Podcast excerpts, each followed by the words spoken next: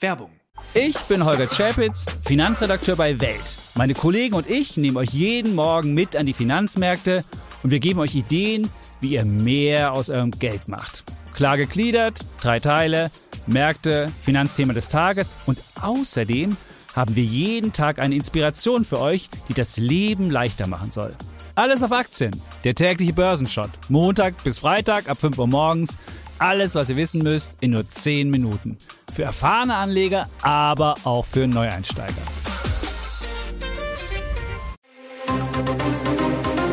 Das Bild News Update. Es ist Donnerstag, der 7. September und das sind die Bild Topmeldungen. 43 Millionen oder 50 Millionen CO2-Einsparung. Was stimmt denn jetzt beim Heizgesetz, Herr Habeck? In beliebtem Urlaubsort Spanien-Medien schlagen Piranha-Alarm. Lena Meyer-Landruths Reitunfall dramatischer als angenommen. Sie hätte gelähmt sein können. Das hat es noch nie gegeben. In weniger als 48 Stunden will die Ampel das umstrittene Heizgesetz im Bundestag endgültig verabschieden. Und noch immer kann die Regierung nicht genau sagen, was ihr Gesetz dem Klima bringt und wie viel CO2 eingespart werden kann. Es herrscht völliges Zahlenwirrwarr. Im Pro7 Sat1 Sommerinterview hatte Wirtschaftsminister Habeck erklärt, dass von den ursprünglichen Klimaschutzzielen drei Viertel der Ziele erreicht werden sollen, mehr nicht. Wie hoch die Einsparung konkret ausfällt und wie Habeck auf seine Prognose kommt, unklar. Immerhin, am 26. August hatte ein Habeck-Sprecher noch erklärt, im ursprünglichen Entwurf hatte man bis 2030 mit insgesamt 43,8 Millionen Tonnen CO2-Einsparung gerechnet. In der neuen Habeck-Rechnung wären das 32,8 Millionen Tonnen CO2. Am Mittwochabend brachte ein Habeck-Sprecher nun plötzlich eine neue Zahl ins Spiel.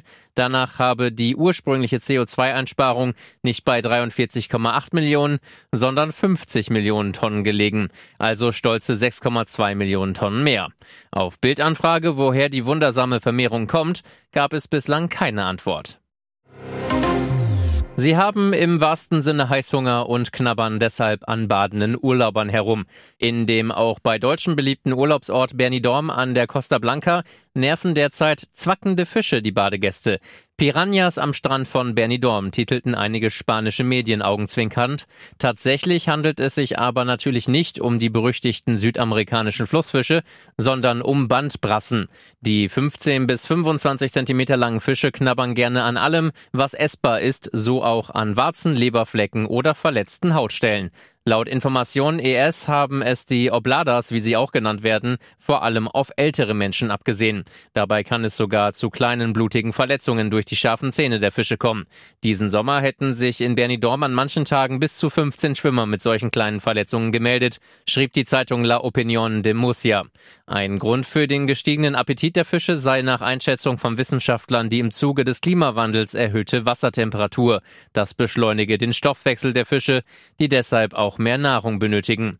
Gegenüber dem Mallorca-Magazin erklärt eine Meeresbiologin, dass nur in den seltensten Fällen ausgewachsene Tiere Menschen beißen. In der Regel sind es wenige Tage oder Wochen alte Jungfische, die so klein und noch transparent sind, dass man sie im Wasser kaum ausmachen kann. In London ist ein Terrorverdächtiger aus einem Knast ausgebrochen. Das teilte Scotland Yard am Mittwoch mit und startete eine öffentliche Fahndung nach dem Flüchtigen. Daniel Abed Khalif sollte wegen Vorwürfen im Zusammenhang mit Terrorismus und Geheimnisverrats der Prozess gemacht werden. Zum Zeitpunkt des Ausbruchs befand er sich im Gefängnis in Wandsworth in Untersuchungshaft. Medienberichten zufolge war der Mann Angehöriger der britischen Streitkräfte und soll unter anderem Bombenattrappen auf einem Militärstützpunkt platziert haben. Er weist die Vorwürfe zurück. Die britische Nachrichtenagentur PA meldete, der 21-Jährige habe am Mittwochmorgen in der Küche gearbeitet und deshalb eine Kochuniform getragen. Er soll sich hinausgeschlichen und dann unterhalb eines Lieferwagens festgehalten haben, um zu entkommen. Die Öffentlichkeit wurde um Hinweise gebeten, aber gewarnt, sich dem Mann nicht zu nähern, sondern gleich den Notruf zu wählen. Hinweise, dass von dem Ausgebrochenen eine Gefahr für die Allgemeinheit ausgehe, gebe es aber bisher nicht. Die Schmerzen waren krass, aber ihren Humor hat Lena Meyer-Landrut nicht verloren. Anfang August war die Sängerin vom Pferd gefallen, hatte sich dabei einen doppelten Kreuzbeinbruch zugezogen. Eine sehr schmerzhafte und langwierige Verletzung. Zwischendurch meldete sie sich bei ihren Fans mit kurzen Gesundheitsupdates bei Instagram. Jetzt spricht sie erstmals ausführlich über den dramatischen Unfall. Mir geht's ganz gut, aber ich habe mir den Arsch gebrochen. Ich bin vom Pferd gefallen, sagt sie im neuen SWR 3 Podcast Podcast 1 plus 1 Freundschaft auf Zeit. Nach 15, 20 Jahren Pause habe sich die Ehefrau von Mark Forster überlegt, wieder auf einem Pferd zu sitzen und dachte sich, ich fahr mal auf den Reiterhof und bin dann mal alleine und ich mach mal wieder was für mich einfach. Und dann bin ich quasi auf den unteren Rücken gefallen und dabei sind mir zwei Wirbel gebrochen, erzählt sie im SWR 3 Podcast. Lena weiter, so Glück im Unglück mäßig und ich habe jetzt einfach nur Schmerzen und es ist nichts, was sozusagen mich langfristig beeinträchtigt, aber wenn man dann da so rumliegt und dann so kurz denkt, okay, es hätte nicht viel gefehlt und dann wären ein einfach sozusagen meine Beine nicht mehr zu benutzen gewesen. Das ist schon echt hart. Nicht mal das Reiten konnte ihr der Unfall vermiesen. Sobald es geht, möchte Lena wieder aufs Pferd steigen. Und jetzt weitere wichtige Meldungen des Tages vom Bild Newsdesk. Dieses Urteil ist für den Rapper eine Riesenerleichterung. Bushido hat vor dem Landgericht Berlin gegen seinen früheren Beschützer, Clanboss Arafat Abu Chaka, gewonnen. Das Gericht sah es als erwiesen an, dass Abu Chaka nicht Bushidos Manager war. Somit habe er zu Unrecht Einnahmen von dem Rapper erhalten.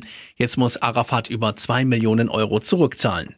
Im Urteil, das Bild exklusiv vorliegt, heißt es, obwohl der Kläger zu keinem Zeitpunkt als Manager des Beklagten tätig war, schlossen die Parteien am 30. Januar 2007 einen sogenannten Managementvertrag, in dem der Beklagte den Kläger mit seiner Vertretung und Interessenwahrnehmung beauftragte.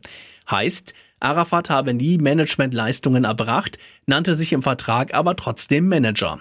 Arafat habe laut Urteil Bushido immer wieder horrende Summen in Rechnung gestellt, nahm dabei teilweise 50 Prozent der Einnahmen von Bushido. Das ist ein echter Forschungshammer. Wissenschaftlern des Weizmann-Instituts in Israel ist es gelungen, einen menschenähnlichen Embryo zu züchten und das ganz ohne Sperma oder eine Eizelle. Auch die Austragung in einer menschlichen Gebärmutter war nicht notwendig. Der Embryo wurde mit Hilfe von Stammzellen entwickelt, die wiederum mit Hilfe von Chemikalien so umprogrammiert wurden, dass sie der Funktion menschlicher embryonaler Zellen ähnelten. Insgesamt 120 dieser Zellen wurden dann miteinander gemischt. Das Ergebnis, die Mischung begann sich spontan zu einer Struktur zusammenzufügen, die einem menschlichen Embryo ähnelt. Die Embryonenmodelle durften in der Folge weiter wachsen, bis sie dem Entwicklungsstadium eines menschlichen Embryos im Alter von 14 Tagen entsprachen. Das ist wichtig, denn in vielen Ländern weltweit ist dies der gesetzliche Grenzwert für die Forschung an Embryonen. Spannend, Während der Testphase setzte der Embryo sogar Hormone frei, die einen Schwangerschaftstest positiv ausfallen ließen. Die Forscher erhoffen sich von dem Embryo, die Entwicklung menschlichen Lebens und die Zell- und Organentwicklung genauer zu verstehen und das auf ethische Weise, da in diesem Fall kein echter Embryo untersucht werden muss. In Sachsen-Anhalt fehlen zum Beginn des neuen Schuljahres 600 Lehrkräfte. Besonders schlimm ist der Mangel in der Altmark. Trotzdem feuerte das Land jetzt eine Grundschullehrerin aus Salzwedel fristlos. Und das nur, weil sich die Pädagogin Birgit P. mehrfach weigerte, eine zusätzliche Unterrichtsstunde in der Woche zu geben. Die Linke will den Fall nun in den Landtag bringen. Sie sei einfach an der Grenze dessen, was sie leisten könne, sagte die Lehrerin der Volksstimme. Sie habe bis 27 Kinder in der Klasse, darunter solche mit Förderbedarf, Ukrainer etwa, oder Schüler mit Autismus. Die Extrastunde wurde jedoch von der Landesregierung seit April für alle Lehrer im Land zur Pflicht gemacht. Im Bildungsministerium in Magdeburg reagierte man deswegen hart. Offenbar wollte die Behörde an Frau P. ein Exempel statuieren, um weitere Kolleginnen von ähnlichen Schritten abzuhalten, vermutet die Linke. Linken Fraktionschef Thomas Lippmann zu Bild, das ist eine unglaubliche Borniertheit des Bildungsministeriums. Es mache ihn sprachlos, dass eine Schulbehörde eine verdiente Lehrerin nach 39 Dienstjahren fristlos rausschmeißt, weil sie es aus nachvollziehbaren Gründen nicht schafft, 28 Wochenstunden Unterricht zu erteilen. Lippmann will den Rauschmiss jetzt im Bildungsausschuss im Landtag beleuchten. Hansi Flick hatte angekündigt, dass in den Länderspielen am Samstag gegen Japan und am Dienstag gegen Frankreich Schluss mit den Experimenten ist. Endlich kommt die EM11. Und da bat sich eine sensationelle Taktikwende an. Der Bundestrainer hatte am Mittwoch gegen die U20 des DFB einen Test unter Ausschluss der Öffentlichkeit angesetzt. Bild beobachtete die Geheimaktion im kleinen Wolfsburger AOK-Stadion neben der Arena, die besonders einem Spieler galt, Josua Kimmich. Kimmich ist in dem Test von seinem Stammplatz im Mittelfeld auf die Position zurückgegangen, auf der er seine Länderspielkarriere begonnen hatte. Als rechter Mann in der Viererkette. So wie zuerst bei der Europameisterschaft 2016 und bei der WM 2018. Er schaltete sich aber bei Ballbesitz auch immer wieder ins Angriffsgeschehen ein.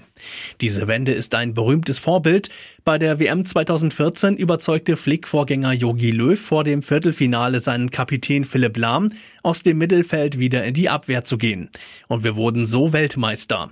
Klar scheint, sollte Kimmich gegen Japan und Frankreich rechts hinten spielen, wird er es bei der Heim-EM 2024 auch müssen.